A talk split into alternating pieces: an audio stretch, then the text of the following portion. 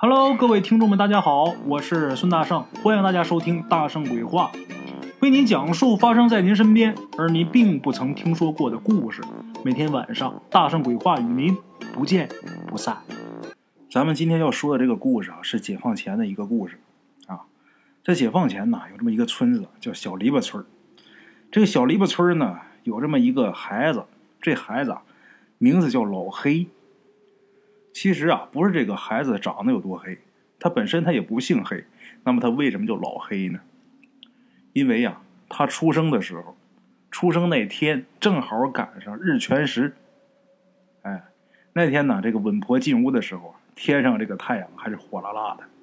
可等这孩子生出来的时候，这接生婆啊抱着这个孩子，脸贴着脸看了半天。老太太说一句：“哎。”刚才看的还挺好呢，这会儿咋越瞅越黑呢？日全食嘛，然后再看一下周围呀，这屋里边黑的啥都看不见了，把接生婆吓一跳，还以为自己眼睛坏了，眼睛瞎了呢。哎呦，差点把孩子给扔了。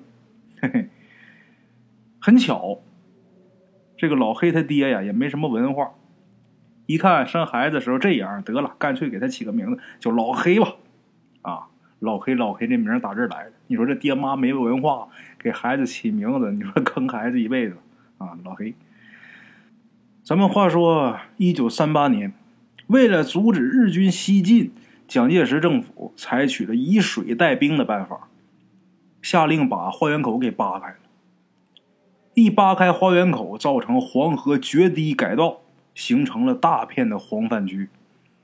这个直接或间接性的导致了到后来一九四二年那场大饥荒。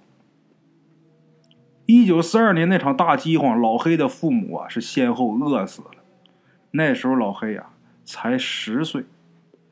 他们村子附近的树皮、草根都让这些饥饿的灾民们给啃干净了。没有办法，老黑只好是一个人端着一个缺口的破碗四处讨饭。那个年头讨饭不丢人，为什么都讨饭？一九四二年大饥荒，死多少人呐？甚至出现了人吃人的现象。这个等故事结尾之后，大圣再给大家盘点一下咱们中国近代的两次大饥荒啊。咱们先说故事。老黑呢，端着个破碗要了饭了。话说有这么一天呐，饥肠辘辘的老黑呀。正在讨饭的路上，突然间呢，他听见几声青蛙的叫声。老黑心里边乐坏了。那青蛙呀，那东西架着火一烤，那就是美食啊！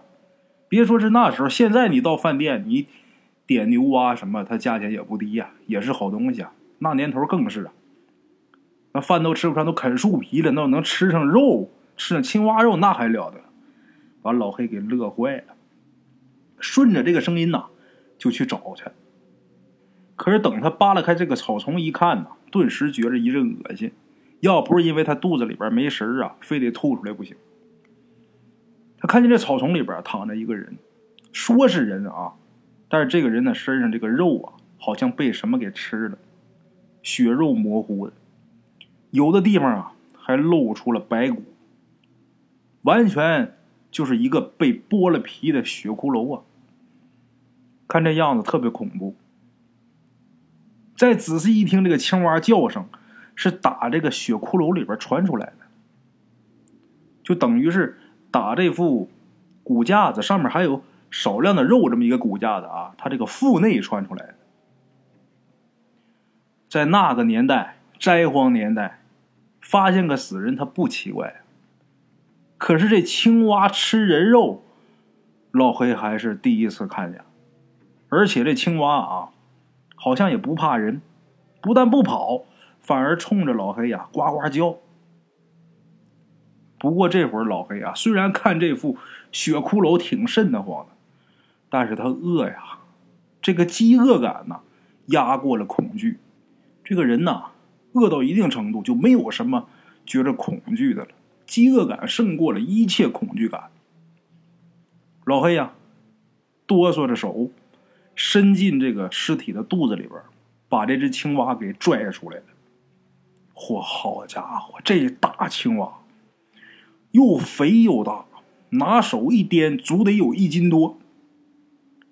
老黑在河边把这青蛙就给开膛破肚了，在扒皮的时候，老黑发现这只青蛙嘴里边啊有牙，长的那种小尖牙。哎，由于吃这个青蛙呀，它不吃头，于是呢，老黑呀就把这青蛙头就给剁下来扔了，剩下青蛙这个身子还有两条腿儿，这两条腿儿啊，好嘛。快赶上鸡腿的大了，剩下两条腿儿青蛙身子，点上火就给烤了。拿火烤着，咱说那饿呀，不能说像咱没事自己 BBQ 的时候烤那么细致啊，又刷油又孜然辣椒面的，没那个，烤的半生不熟的。老黑呀，一口气就给吃完了。吃完之后觉得挺饱，回家吧，吃饱了，啊。回家之后，这老黑呀，他就感觉自己浑身发冷，就不住的打哆嗦。尤其是到了半夜，这肚子就开始胀。刚开始好像是气儿啊，后来感觉这个肚子里一有一个一个的疙瘩，就感觉就好像是自己啊，跟怀孕似的。一开始感觉肚子里是气儿，后来感觉肚子里边有东西。就这么折腾一宿。第二天呢，老黑起来，他发现他自己的衣裳啊，撑的都不能穿了。而且更令人奇怪的是什么呢？这大白天呢，在烈阳底下，自己感觉不到热。老黑小啊，那时候十岁呀，但是他也明白呀，我这是有病了，我这是生病了，生病得去看大夫啊。可是那哪有钱去找大夫啊？都没饭吃的年代，那死个人跟死个小猫小狗似的。那好人家死个孩子都不算什么稀奇事儿，何况自己一个没人管的孤儿，哪儿找大夫去？挺着吧。没过几天呢，老黑呀就感觉自己这肚子里边啊，好像是。揣着一块冰，而且一点力气都没有啊！中午太阳正烈，老黑爬出屋，依然是感觉不到热乎，浑身都凉透了呀。可是老黑呀，还是得在太阳底下待着，最起码他这个心里呀，觉得是暖和的。虽然身体上感觉不到暖和，但是心理反应感觉好像是管点事儿啊。正在这晒着呢，老黑看见从远处来了一个人，谁呀？这个人呐，村里人都管他叫鬼奶奶。这个鬼奶奶呀，无儿无女，黑漆漆的一张脸，再加上浑身上下，她总是穿着一身黑。据说这老太太能通阴，所以说村里人都管她叫鬼奶奶。平时村里那些大人小孩看见他都躲着走。老黑也是的，看他害怕，不过现在不怕了。为什么？老黑自己知道，我快要死了，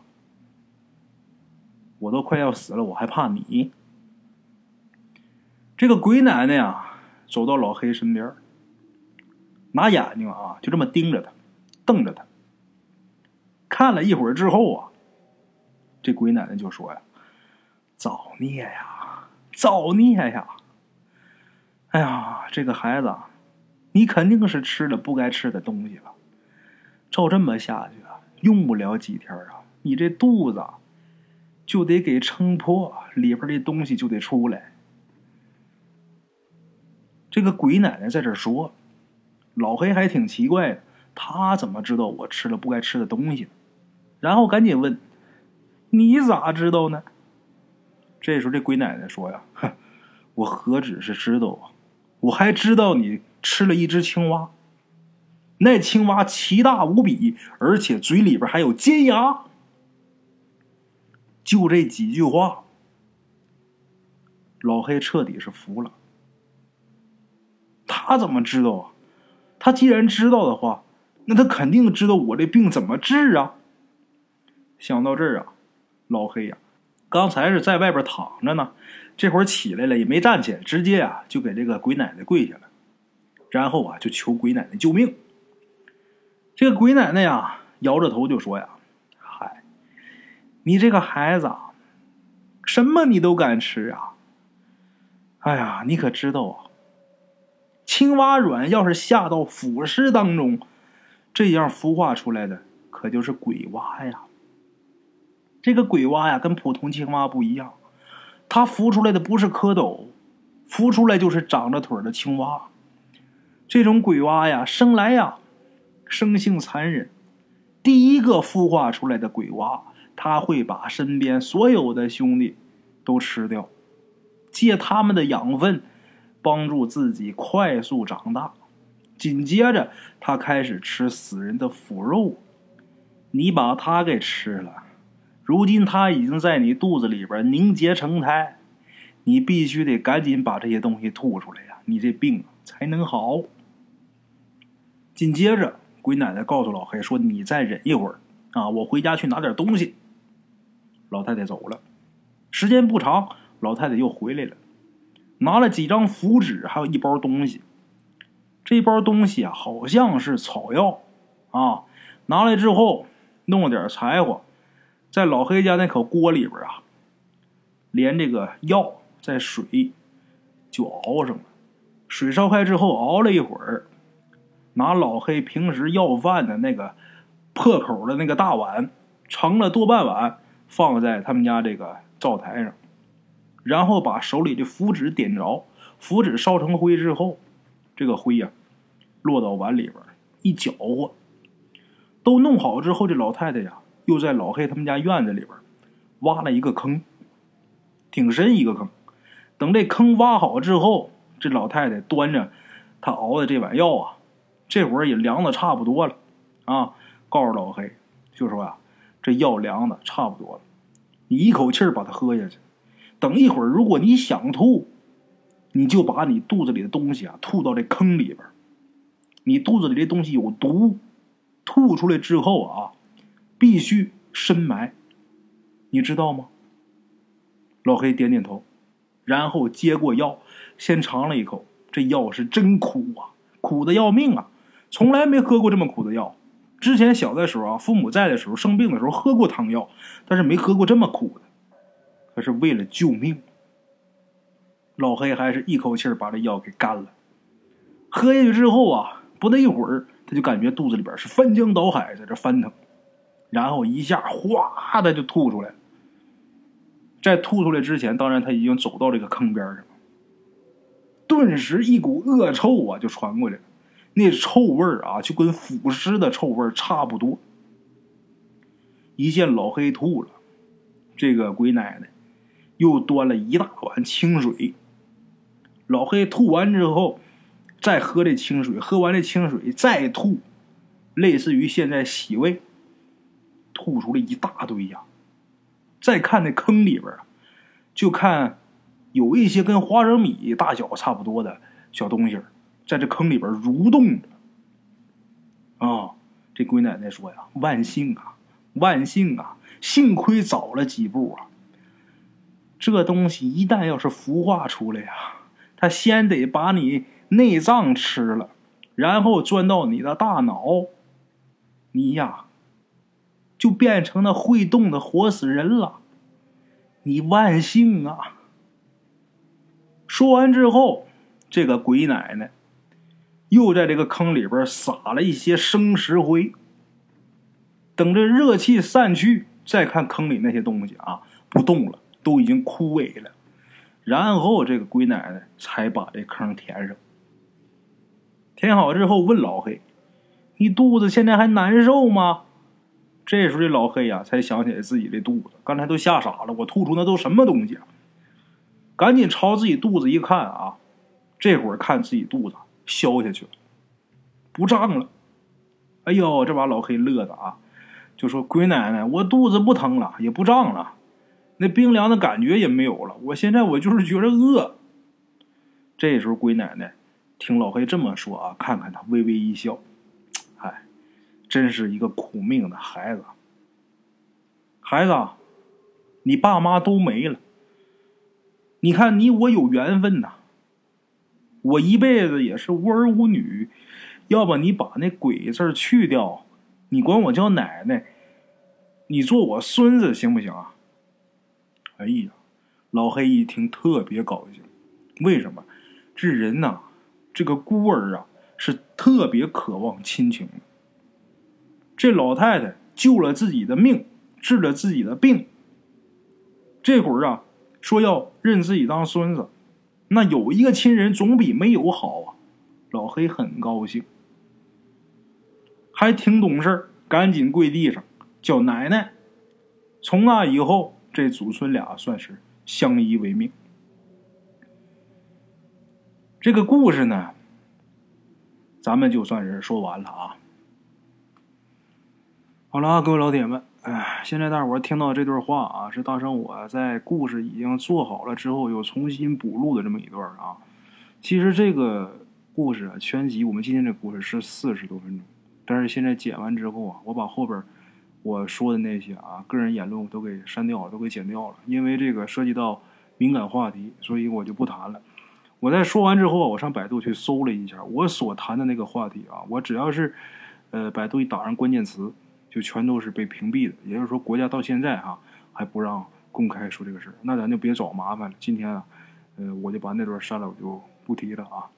等以后吧，以后有机会的话，也许还能把它再发出来吧。今天这故事，因为把后边那些都剪掉了，所以说造成咱们今天故事这个时长很短啊，大家就理解一下吧。明天啊，大圣鬼话不见不散啊。的茶楼，人影错落。用声音细说神鬼妖狐，用音频启迪人生。欢迎收听《大圣鬼话》。Hello，大家好，我是主播孙宇。吃完了饭，然后就回到自己的课室上啊。喜马拉雅、百度搜索“大圣鬼话”，跟孙宇、孙大圣一起探索另一个世界。那天山女子独守枯城，也只是感谢鬼友们，感谢鬼友们，感谢鬼友们一路陪伴。大圣鬼话，见字如面。欲知后事如何，且听我下回分说。